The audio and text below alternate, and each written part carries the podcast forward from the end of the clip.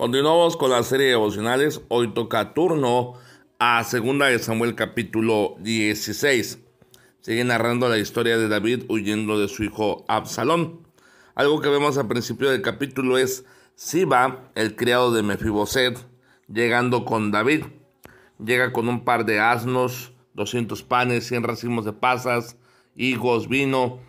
Y el rey le pregunta a Siba para quién era y Siba le declara que era para aquellos que iban huyendo. Pero el rey le pregunta, ¿dónde está Mefiboset?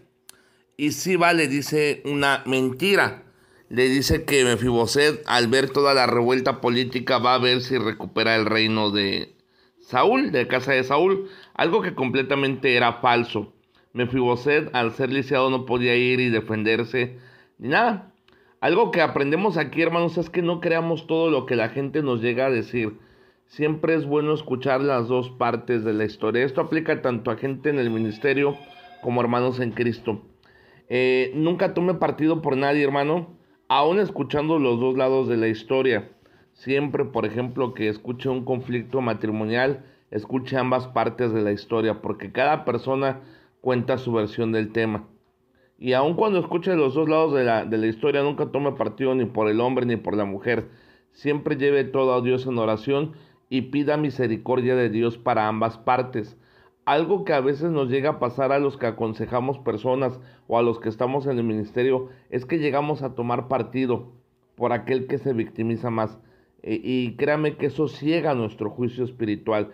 Algo que debemos hacer siempre es escuchar con todo respeto a cualquier persona que se acerque con nosotros en confianza. Siempre debemos escuchar con todo respeto, pero siempre procuremos escuchar a ambas partes de la historia.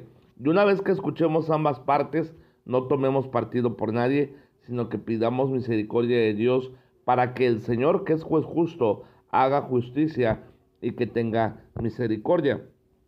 Pero algo también que me llama la atención aquí de David es como mi, eh, Simeín va maldiciéndole, aventándole piedras, eh, diciéndole que era un hombre sanguinario y perverso y que por eso merecía ello.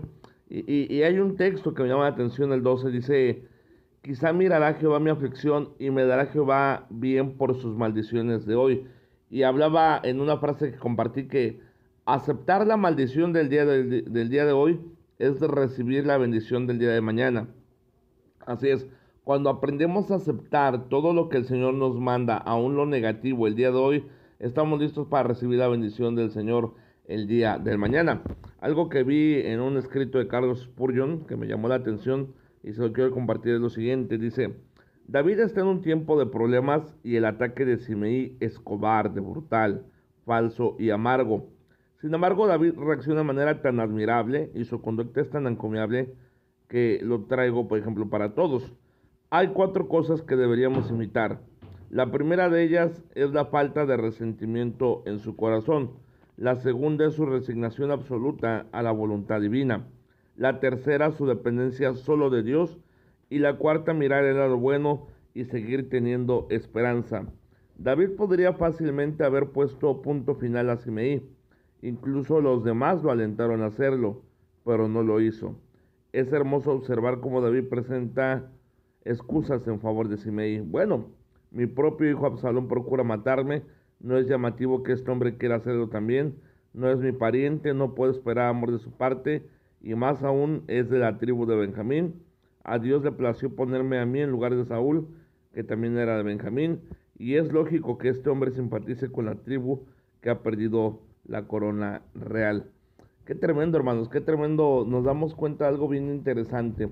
Que el Señor, algo que vamos a aprender cuando una persona nos ataca sin razón, porque a veces la verdad sí nos la ganamos, con todo respeto, a veces hay que entender que a veces sí nos ganamos el ataque, pero cuando una persona nos ataca sin razón, lo único que debemos hacer es confiar en Dios, perdonar a la persona y seguir adelante. Y créame, y se lo digo eh, porque son cosas que uno ha vivido, el Señor se encarga de todo y todas las cosas siempre caen por su propio peso, Así es que esta mañana, hermanos, tomemos esa actitud de aceptar la maldición del día de hoy para recibir la bendición del día de mañana. Que tenga excelente día, que Dios le bendiga. Este fue el devocional del día de hoy. Primera de Samuel capítulo 16. Segunda, perdón, segunda de Samuel capítulo 16.